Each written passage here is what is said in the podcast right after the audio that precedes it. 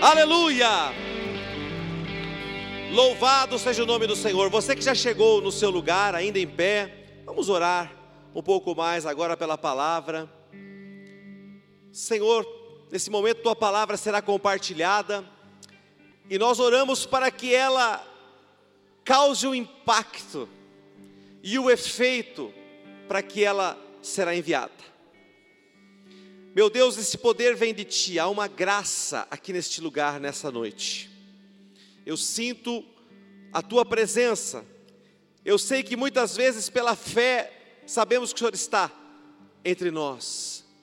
Mas hoje, além da, da fé, eu sinto esta graça da Tua presença aqui, Senhor, e algo da Tua parte está para acontecer, Senhor.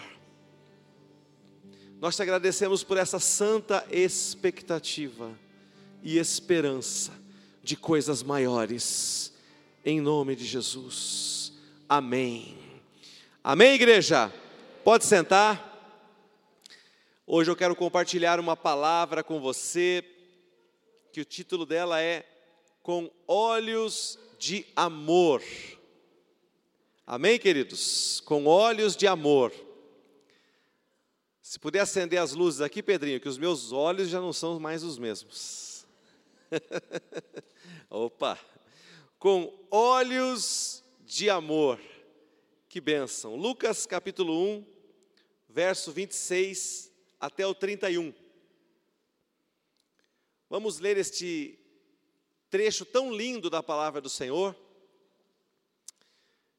No sexto mês, foi o anjo Gabriel enviado da parte de Deus para uma cidade da Galiléia chamada Nazaré. A uma virgem desposada com certo homem da casa de Davi, cujo nome era José. A virgem chamava-se Maria. E entrando o anjo aonde ela estava, disse: Alegra-te, muito favorecida. eu vou ler de novo, que eu, eu, eu li errado. Alegra-te, muito favorecida. Como a gente lê corrido, né, gente? E a gente perde tanta coisa, né? Alegra-te, muito favorecida. O Senhor é contigo. Hum. Volta aí nesse versículo, por favor. Diga isso para duas pessoas. Alegra-te, muito favorecido ou favorecida. O Senhor é contigo.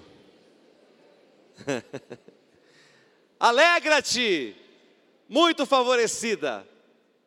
O Senhor é contigo. Quantos aqui gostariam de receber a visita do anjo Gabriel dizendo isso para você? Diga glória a Deus. Mas você tem um anjo perto de você que acabou de dizer isso. Aleluia, tem esse peso. glória a Deus, um peso de glória sobre a tua vida. Ela, porém, ao ouvir esta palavra, perturbou-se muito e pôs-se a pensar no que significaria esta saudação.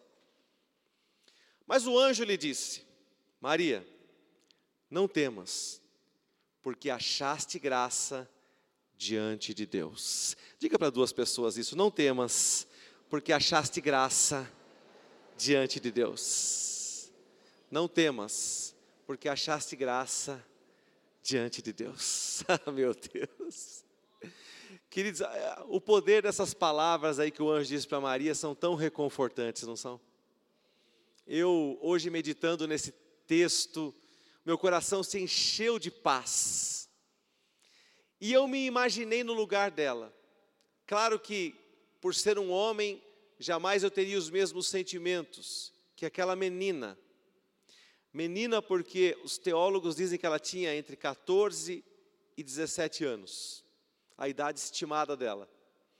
Então vocês imaginem, né, uma menina ouvindo essa notícia.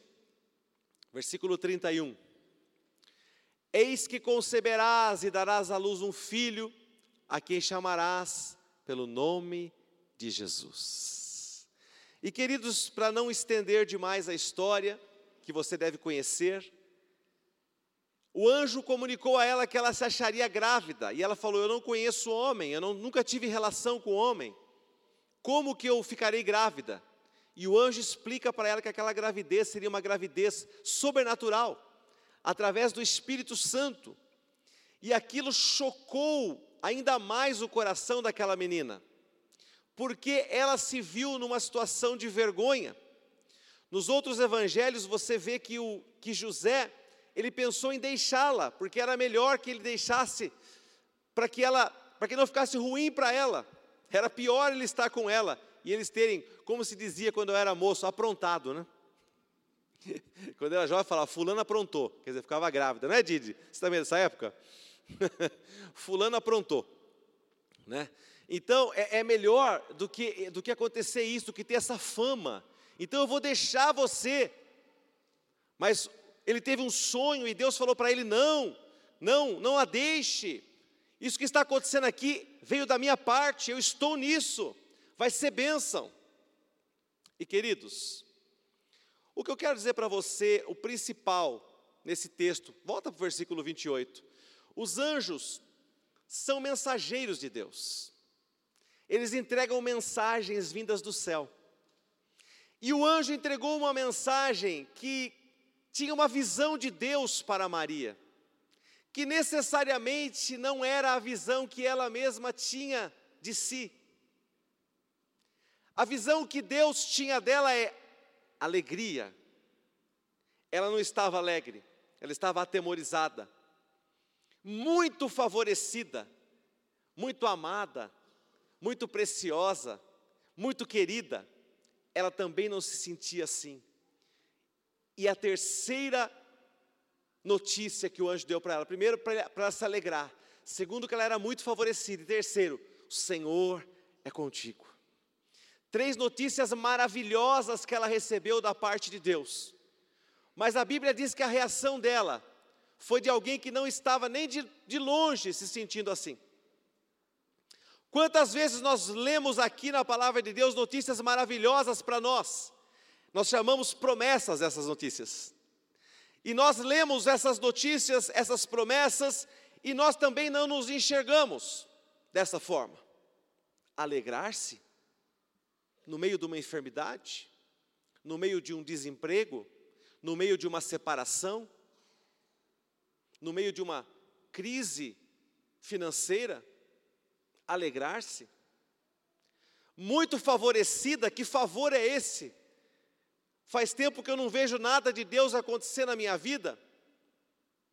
E o Senhor é contigo. Nós lemos essas promessas e muitas vezes nos sentimos como se Deus tivesse nos abandonado e como se os céus fossem de bronze e as nossas orações não subissem e não chegassem a Ele. Mas, queridos, eu quero dizer para você que, independente de como você esteja se sentindo nessa noite, existe uma visão de Deus a teu respeito existe um olhar de Deus a teu respeito, e os olhos do Senhor, as lentes com as quais Deus te enxerga, mudam completamente essa situação. Eu recebi um vídeo, eu não sei se é 100% verídico, mas que fazia com que pessoas daltônicas enxergassem as cores. E era colocado um óculos que esse, essa pessoa desenvolveu, e aquelas pessoas que só enxergavam cinza ou trocado, são vários problemas de visão que existem além do daltonismo, são vários níveis, né? Tem pessoas que não enxergam cor alguma, é tudo cinza. E eles, eles colocavam aqueles óculos e tinha um monte de balões coloridos na frente dele, muita coisa colorida. E eles enxergavam, colocavam aqueles óculos e começavam a enxergar colorido pela primeira vez. E a reação que eles tinham era de chorar, de pular, de vibrar, porque eles estavam enxergando de uma maneira que eles nunca haviam enxergado antes cores. Queridos, assim são os olhos de Deus. A sua vida está escurecida pelo pecado. As tempestades que você está atravessando escurecem a tua vida. Mas quando o Senhor olha para você, Ele vê tudo colorido. Diga glória a Deus. Quando ele olha para você, ele diz: alegra-te, muito favorecida, muito favorecido, o Senhor é contigo. Eu quero que você diga isso de novo para duas pessoas: alegra-te, muito favorecido, o Senhor é contigo. Alegra-te muito, alegra-te muito, favorecido, o Senhor é contigo. Aleluia, glória a Deus. O que importa aqui é a maneira como Deus nos olha, como Deus nos enxerga.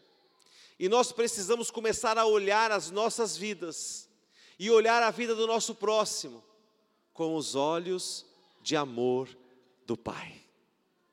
Quando nós trocamos a maneira como nós enxergamos as pessoas, tudo muda. Queridos, quantas vezes nós olhamos para situações, a gente recebe muita coisa pela internet, hoje pelas redes sociais, não é verdade? E você recebe muitas pessoas que estão, não é? Outro dia eu recebi um, um faz pouco tempo, eu recebi um, um vídeo, era para ser engraçado, e muita gente riu, mas mostrava um noia, e o noia chegou no posto, no posto Ipiranga, né? Aí o frentista, né?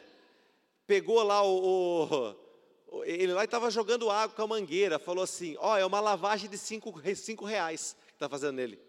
E aí lavando, e ele estava pulando assim, né? Ah, ah, aí, ó o posto, ó, resolvendo a situação dele. Aqui, todo mundo, ah, olha aí, resolve tudo, tudo que você precisa no posto. Eu olhei para aquilo lá, para aquele vídeo que era para ser engraçado, que todo mundo estava dando risada. Eu olhei para aquilo lá, e na hora o Espírito Santo falou no meu coração: esse aqui é um filho amado meu, olha a situação onde, onde o diabo o colocou. Olha a situação em que ele está. Isso aqui não, não é meu. Eu não tenho nada com isso. Não ria. Não se alegre. Se, se entristeça. Chore por essa pessoa. Se entristeça porque existe gente assim. Servindo de palhaço para os outros. E queridos, 99% das pessoas que estavam naquele grupo, que era um grupo de, de colegas aí de trabalho, estavam rindo daquela situação mas eu não consegui rir nem por um minuto. Na verdade, eu digo para vocês com toda sinceridade: se o Espírito Santo não tivesse falado ao meu coração, talvez eu até risse, como eles riram, que tinha algo de engraçado ali. Mas quando você olha para aquilo com os olhos de amor do Pai, você não enxerga um, um noia tomando banho ali, uma da manhã. Você enxerga um filho amado de Deus numa condição deplorável e você vê que aquilo tem que mudar, que você tem que amar aquela vida. Então eu convido você, queridos, nessa semana e a partir de hoje a olhar tanta coisa que você vê como cômica, como engraçada, com olhos de amor, com os olhos de Jesus, e vê se confere com o céu. Se a maneira que Jesus vê é a mesma que você está vendo naquele momento. Eu senti que não. Quantos estão entendendo? Digam amém, Jesus. Glória a Deus. Agora vamos para Marcos, capítulo 10, verso 17 até o 22. Eu vou pedir para você pôr na RC, querido, por favor. RC é a versão revista e corrigida. É a primeira versão da Bíblia, né? uma das mais antigas. Do... Nós usamos a RA normalmente, mas eu, eu vou pedir para você colocar na RC se for possível, Marcos capítulo 10, verso 17 até o 22. Pastor, você já leu esse versículo? Já li. Vamos ler de novo. E vamos extrair mais dele. Tem mais petróleo aí, tem mais riqueza. E pondo-se a caminho, correu para ele um homem, o qual se ajoelhou diante dele e lhe perguntou: Bom mestre, que farei para herdar a vida eterna? E Jesus lhe disse: Por que me chamas bom? Ninguém há bom senão um, que é Deus. Tu sabes os mandamentos. Vamos ler juntos os mandamentos, igreja? Vamos lá? Não adulterarás, não matarás, não furtarás, não dirás falsos testemunhos, não defraudarás alguém, honra teu pai e a tua mãe. Ele, porém, respondendo, lhe disse: Mestre, tudo isso guardei desde a minha mocidade. Agora vem a, a RC, hein? olha aí, o poder de uma outra versão. E Jesus, olhando para ele, o amou. ele disse: Falta-te uma coisa, vai, vende tudo quanto tens e dá aos pobres, e terás um tesouro no céu, e vem e segue-me. Verso 22. Mas ele, contrariado com essa palavra, retirou-se triste, porque possuía muitas propriedades. Versículo 21. Eu fico perguntando para você, querido, o, o que Marcos viu nos olhos de Jesus? Que o levou a escrever, olhando para ele, o amou. Que tipo de olhar deve ser esse? Eu quero dizer para você que eu já recebi esse olhar sobre a minha vida. Quantos aqui já receberam esse olhar de Jesus sobre a sua vida? Diga amém. Diga eu já recebi. E se você ainda não recebeu esse olhar de Jesus sobre você, você está recebendo nessa noite. Porque Ele está aqui nesse lugar, olhando para você e te amando. E eu começo a pensar, queridos, que deveria ser um olhar profundo e penetrante, que enxergava até a própria alma dele. E Jesus reconhecia que naquele jovem havia bondade e também um grande potencial. Eu vejo neste jovem alguém que, que pode ser grande, que, é, que merece o meu amor. E Jesus também, através daquele olhar, discerniu qual era a maior necessidade daquele jovem: desapegar-se das coisas desse mundo. E queridos, quando ele olhou daquela maneira para aquele jovem, ele trouxe uma revelação completa. E quando Jesus olha para as nossas vidas, acontece a mesma coisa. Lembra que eu falei há pouco que não se tratava de dinheiro, mas de confiança nas riquezas? E Jesus depois explica isso. O problema daquele jovem nem de longe era o fato dele ser rico, mas sim o fato dele confiar naquilo que ele tinha. Quando Jesus falou para ele: Vende tudo que você tem e dá aos pobres, veio aquele pensamento: Eu vou viver do quê? Como vai ser minha vida? Como assim? E amanhã? Eu vou comer o quê? Isso mostra que ele conhecia uma parte dos ensinos de Jesus, mas não tudo. Ele havia esquecido de quando Jesus havia multiplicado pães e peixes. Ele havia se esquecido quando Jesus nos mandou olhar para os lírios do campo, para os pássaros e ver como eles eram sustentados e bem vestidos pelo Senhor sem precisarem se preocupar com coisa alguma. Ele não havia acompanhado Jesus quando ele pagou os impostos com aquele valor, aquele, aquela moeda que foi encontrada na boca do peixe. Ele não havia visto grandes milagres, porque o próprio Jeová Jiré estava andando sobre a terra mas o coração dele ainda estava pensando no seu próprio dinheiro, confiado nelas. E essa pergunta, quando Jesus olha para nós nessa noite, ela ainda ecoa em nosso coração: onde está a sua confiança, meu filho? Não se tratava de dinheiro, se tratava de confiança. Nessa noite também nos trata de dinheiro, se trata de confiança. Em quem você tem confiado? Quem é Jesus para você no seu dia a dia? Como você tem andado? Como está a sua fé? Como está o seu coração? Quando Jesus olha para você, queridos, quantos aqui acham que Jesus deixou de amar esse jovem só porque ele escolheu o caminho mais fácil. Tem alguém aqui que acha? Que Jesus imediatamente deixou de amar aquele jovem só porque ele escolheu o caminho mais fácil? Durante muito tempo eu pensei que sim. Jesus falou: perdeu, Playboy. Ó, eu te dei a chance. É, a pergunta está no ar, sua vida pode mudar, não faça como Pilatos sem decisão, Cristo ou Barrabás, escolhe agora. Ah, escolheu errado, perdeu. Nunca mais. Não tem mais chance. Mas quando você começa a conhecer o coração de Jesus, eu não, não sou um profundo conhecedor, a gente, a gente, é um eterno aprendiz né, da bondade e do amor do Senhor.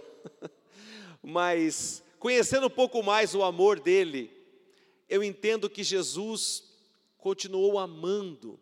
Sabe quando você, como um filho querido, que às vezes ele, ele toma uma decisão errada na vida, quem aqui é pai e mãe vai entender 100% do que eu estou falando. Quando seu filho toma uma decisão errada e você vê ele indo por outro caminho, e muitas vezes você enxerga os ombros dele indo, né, indo embora, você vê o seu filho de costas, indo para um outro lugar que você não aprova, que não era aquilo que você queria para ele, mas o teu coração continua amando. O teu coração continua chamando, teu coração continua dizendo: Filho querido, eu sei que você vai sair desse caminho e ir para o caminho certo. Eu tenho certeza, meu coração me diz isso. Sabe, querido, sempre que um filho teu errar, sempre que um discípulo, um liderado, um amigo, um parente, errar com você, te der uma resposta errada, te dê uma resposta diferente daquela que você esperava, e você vai vê-lo ir por um caminho diferente, e você vai ver os ombros dele e as costas dele ou dela. Mas eu quero que você faça como Jesus, continue olhando para ele, para ela e amando e torcendo e tendo esperança. Ele vai voltar. Ela vai voltar. Ele vai descobrir o caminho certo. Algo vai acontecer, eu tenho certeza, não foi hoje, mas será, daqui a pouco será. E quando você consegue olhar para as pessoas e olhar para a sua própria família, com esse olhar, querido, as coisas começam a mudar ao teu redor. Quantos estão entendendo? Digam amém, Jesus. Nós nunca devemos deixar de amar um amigo, deixar de amar um filho, uma criança, um membro da nossa família, um colega de trabalho, só porque essa pessoa não está vivendo de acordo com as nossas expectativas. Eu esperava tanto dele, olha que decepção, olha que coisa.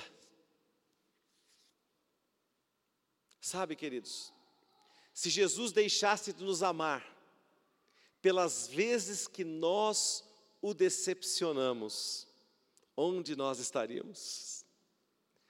Se Jesus tivesse deixado de olhar para nós, cada vez que nós falhamos com Ele, cada vez que nós respondemos errado para as perguntas dele, deixa tudo que você tem e me segue, e nós fazemos o contrário. Hum, onde estaríamos nós nessa noite? Diga misericórdia. Jesus continua a te amar, mesmo quando você não respondeu da maneira que ele esperava. Você chegou na igreja, você chegou para o Evangelho, você vem de uma separação, você vem de um vício, você vem de problemas financeiros, e você pensa, eu acho que Deus não me ama, porque se Ele me amasse, certamente eu. Né, e nem eu me amo mais, porque eu errei tanto. Às vezes você errou com seus filhos, eu sempre Conheço pais que estão lutando para consertar coisas que fizeram com seus filhos há muitos anos atrás, comportamentos errados, dívidas impagáveis. Sabe que uma dívida de amor é uma dívida impagável? Ah, eu amei pouco os meus filhos quando eles eram pequenos. Você não tem como reverter isso. Para consertar isso daí, você precisa começar uma nova história daqui em diante, e só Jesus tem poder de começar novas histórias. Quem crê diz amém? Ele tem esse poder, graças a Deus, louvado seja Deus por isso. Ele pode nessa noite começar uma nova história na tua vida. E você parar de remoer o passado, porque existem olhos de amor sobre você. sobre amor, sobre relacionamentos, sobre perdão, sobre servir a Deus mais do que eu sirvo. Quantas vezes eu deixei de perdoar, de amar e de servir, o tanto que Jesus esperava, o tanto que Jesus me deu a oportunidade de fazer e eu não fiz. eu não sei você, mas eu já decepcionei bastante Jesus. Ao longo da minha carreira cristã, eu tenho certeza que várias vezes eu fui um jovem rico para Jesus, que dei as respostas erradas, que falhei, que me comportei diferente daquilo que ele esperava que eu me comportasse. Mas sabe o que é lindo em tudo isso? Eu sei que os olhos de amor dele continuam sobre mim. E continuam sobre você, querido, nessa noite. Ah, pastor, o que eu fiz é grave. Sim. Tudo aquilo que nós fazemos tem consequências. E muitas vezes nós temos que pagar por elas. Existem coisas que fazemos aqui perante a lei dos homens e que nós temos que prestar contas à sociedade.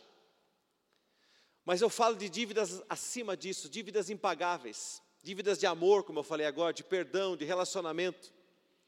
Quantas vezes, querido, Jesus pediu coisas para mim e eu não tive força para fazer?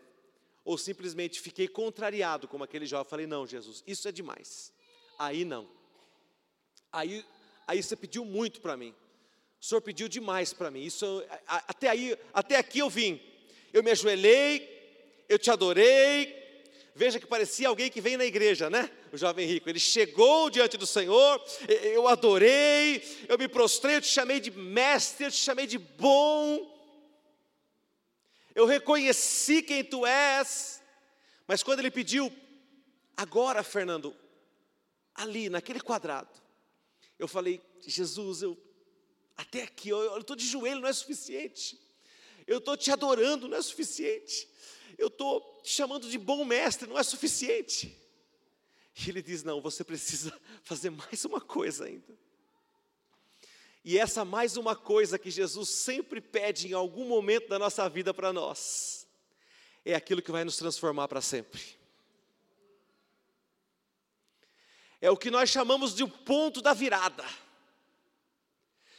Naquele momento, dependendo da decisão que nós tomarmos, nós iremos para um outro nível de relacionamento com Deus, um outro nível de intimidade, um outro nível de amor. Às vezes nós cantamos, Senhor, eu quero ouvir as batidas do teu coração, é para isso que Ele está nos chamando, para ficar mais perto dEle, para ficar mais perto, eu preciso fazer aquilo que Ele me pede e que muitas vezes me contraria. Mas quantas vezes eu li esse texto e eu pensei assim: é, esse jovem tinha tudo para dar certo. Eu conheço tanta gente assim, quando você vai ficando com muito tempo de evangelho, você começa a conhecer muita gente, né?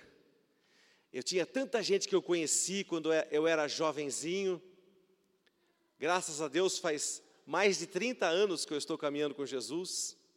E eu conheci tanta gente lá atrás que eu falava assim: hum, esse aqui vai ser um pastor, essa daqui vai ser uma pastora, uma mulher de Deus, uma, uma profetisa, ela tem dons, Deus tem algo grande para ela, não sei o que, essa, o que essa menina vai ser, mas eu vejo algo grande, e ao longo do tempo eu vi essas pessoas se perderem, e não serem como aquela flor linda que você vê ela brotando, e você diz: Uau, vai enfeitar o meu jardim, vai ser maravilhosa, mas de repente você olha para ela num determinado amanhecer e você vê que ela murchou, que ela perdeu o brilho, que ela perdeu a beleza, e você fala: o que aconteceu?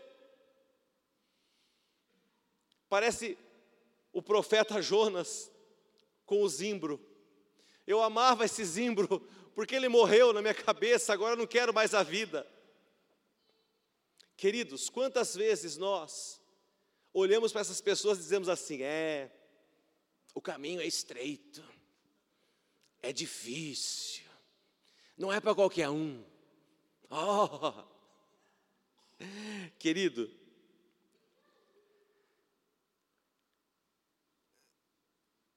é, os evangelhos não dizem como essa história termina. Eu já falei para vocês como eu achava que ela terminava eu achava que ela terminasse assim: olha, é, aquele homem, aquele moço, se afastando definitivamente, vivendo uma vida curta, morrendo tragicamente sem salvação e servindo de exemplo para pessoas que negam Jesus. Muitas vezes eu pensei assim: pecadores nas mãos de um Deus irado. Mas me permita nessa noite, numa licença teológica, se é que isso existe, né? Está na moda licença poética, licença para tudo, né? Vamos fazer uma licença teológica, né? E, e imaginar um outro final para essa história. Eu vejo Jesus na cruz, sendo crucificado, e entre as pessoas que estão ali assistindo, está aquele jovem rico. E ele vê as atitudes de Jesus, que não blasfemou, que não revidou, que não abriu a sua boca. Ele vê os céus se escurecerem quando Jesus finalmente rende o seu espírito. Ele vê a terra tremer. Ele ouve dizer que o véu do templo se rasgou. E tomado de temor e de reconhecimento de que Jesus Cristo realmente era o Filho de Deus e de que valia a pena servi-lo e entregar tudo, ele, naquele momento, ele decide se render a Jesus e servi-lo para sempre. Ele toma a melhor decisão da sua vida vou entregar o que eu tenho. Mas ele entende que não precisa entregar tudo. Ele era muito rico, ele não precisa ceder tudo o que ele tinha, ele só precisava daquele coração. Um coração que estava disposto a servir Jesus de forma integral. Eu não estou falando de trabalho, de ser um pastor, de trabalhar na obra. Eu estou falando da integralidade do seu coração da sua mente. Ele finalmente entendeu o que ele precisava render para o Senhor. Eu preciso entregar o meu ser a Ele. Os meus pensamentos são teus, meu coração é teu, e o que tu me pedires estarei disposto a fazer. Naquele momento, aconteceu com ele algo que já aconteceu com muitos de nós aqui. Ele se converteu. Conversão significa mudança de direção. Ele passou aí para outra direção, eu não vou mais para esse lado, agora é o outro lado que eu tenho. Eu quero terminar lendo um, um texto na NVI, por favor, querido. Salmo 103, verso 8 e 12. 8 ao 12. Se você porventura, como eu, pensava que o desfecho dessa história era de morte, tristeza e perda. Eu quero dizer para você que você ainda não conhece Jesus. Porque os que conhecem Jesus sabem que o final é bem parecido com aquilo que nós vamos ler agora. Na NVI, por gentileza, querida. O Senhor é compassivo e misericordioso, muito paciente e cheio de amor. Não acusa sem cessar, nem fica ressentido para sempre. Não nos trata conforme os nossos pecados, nem nos retribui conforme as nossas iniquidades. Pois como os céus se elevam acima da terra, assim é grande o seu amor para com os que o temem. E como o Oriente está longe do Ocidente, assim ele afasta para longe de nós as nossas transgressões. Louvado seja o nome de Jesus. Feche os teus olhos, querido.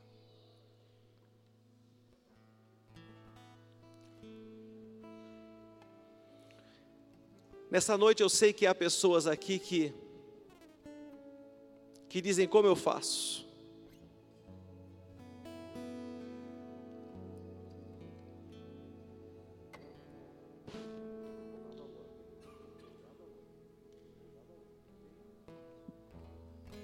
Eu sei que você está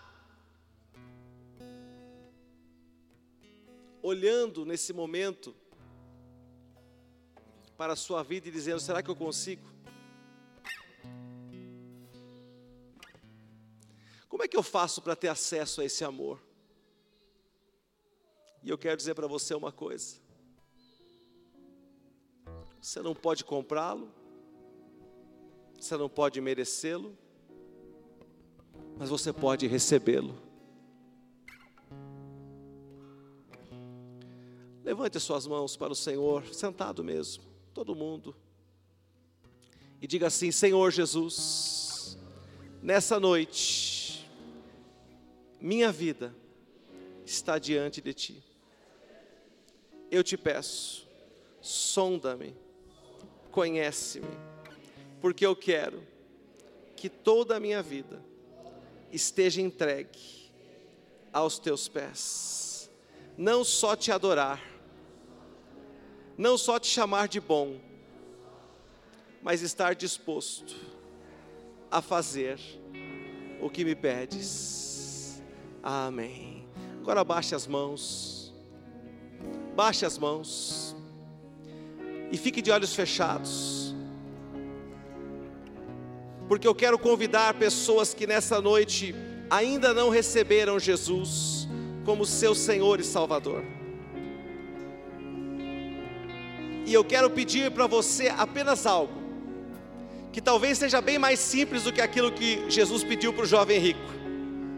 Se você nessa noite está aqui e diz: Eu quero receber Jesus como meu Senhor e Salvador, eu peço a você um sinal. Eu peço a você que faça algo simples, mas poderoso. Levante a sua mão aí no seu lugar e diga: Jesus, Jesus, Jesus. Eu vejo a sua mão, Deus te abençoe.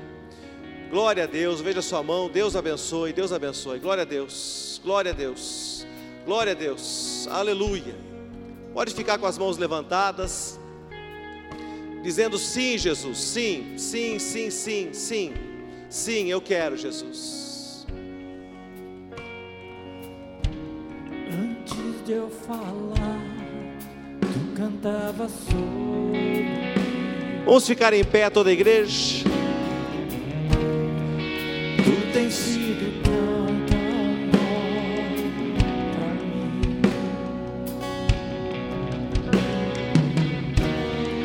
Antes de eu respirar, sopraste tua vida em mim.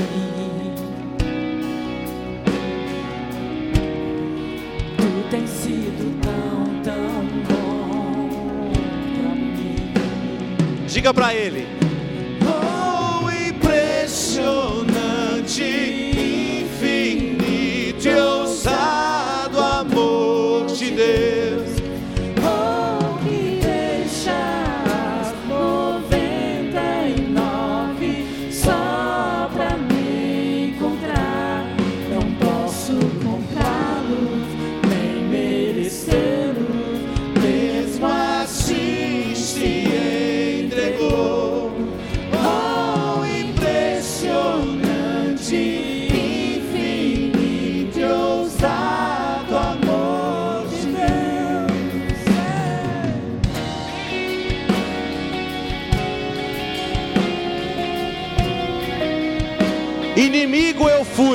Mas teu amor lutou por mim, Jesus. Aleluia.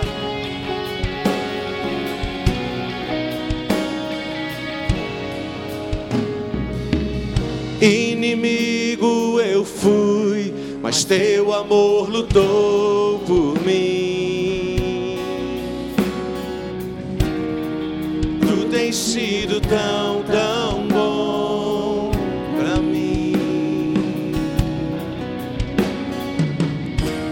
Não tinha valor, mas tudo pagou por mim. Oh glória! Tens sido tão, tão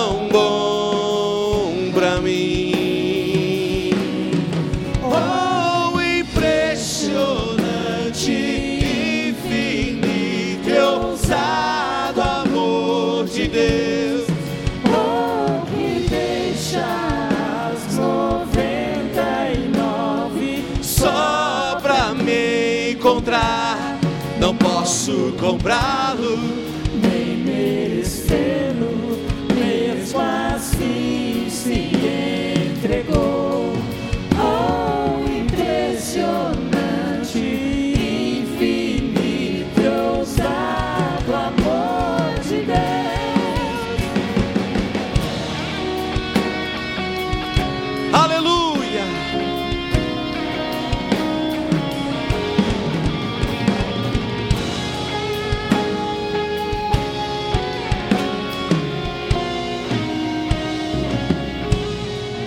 Querido, eu quero fazer um convite para você que levantou a sua mão e mesmo que você não tenha levantado, vem aqui à frente, eu quero orar com você. Com vocês que também dizem nessa noite, Pai, eu quero eu quero me reconectar contigo. Eu quero algo novo na minha vida. Pode vir, querido, pode vir. Pode vir, venha mais pessoas. Você que diz essa noite, eu, eu sei que tem algo para mim da parte de Deus. Glória a Deus, isso. Mesmo que você não tenha levantado a sua mão, mas você diz: "É, essa é a minha noite. Esse é o meu tempo". Você da galeria, pode descer, eu te espero. Glória a Jesus. Hoje é tempo, queridos, de coisas novas, do Senhor fazer algo diferente na tua vida. E Jesus te espera e te vê com olhos de amor. Ele olha para aquilo que você está vivendo hoje, está passando hoje. Você se sente tão mal com isso, tão culpado muitas vezes. Mas os olhos dele continuam a ser olhos de amor. Deus abençoe tua vida. Deus abençoe. Deus abençoe. Glória a Jesus. Jesus é maravilhoso. É Ele que faz a obra, é o Espírito de Deus. É o Espírito de Deus, queridos. Louvado seja o nome de Jesus. Eu quero fazer uma oração com vocês e toda a igreja vai nos ajudar. Diga assim: Senhor Jesus, nessa noite, eu declaro que a minha vida tem um novo começo. Sei que tenho erros e pecados, e te peço perdão por todos eles, e oro para que o Senhor me receba como teu filho, porque eu creio que me amas e que morreste por mim na cruz do Calvário, por isso te recebo como meu Senhor e Salvador, Jesus, Filho de Deus, eu sou teu e tu és meu, desde agora e para sempre. Amém. Senhor, escreve esses nomes no livro da vida, faz novos começos aqui, Senhor, para aqueles que estão se reconectando, se reconciliando com o Senhor, aqueles que estão se entregando para Ti. Nessa noite linda, Pai, faz a tua obra, em nome de Jesus. Traz luz para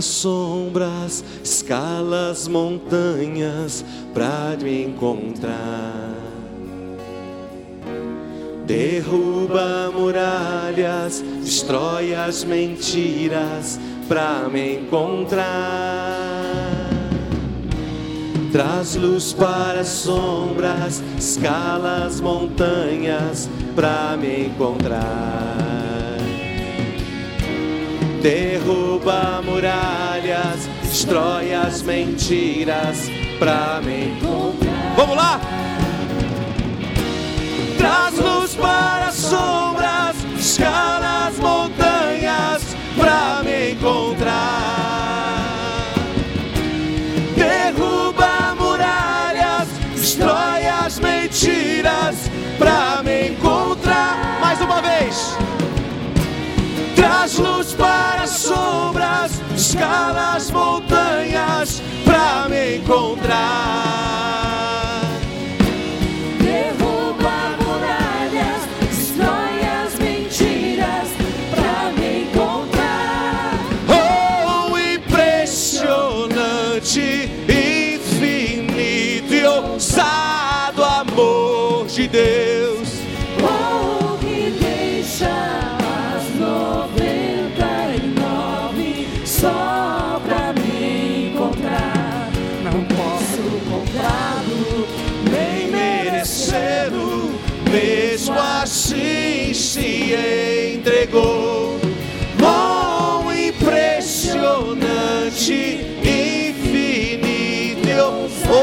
impressionante.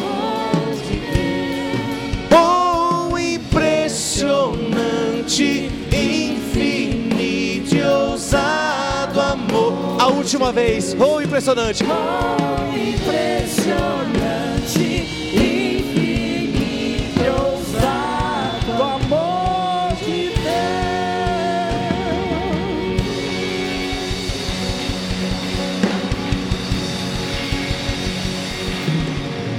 abraçar essas pessoas que estão aqui à frente.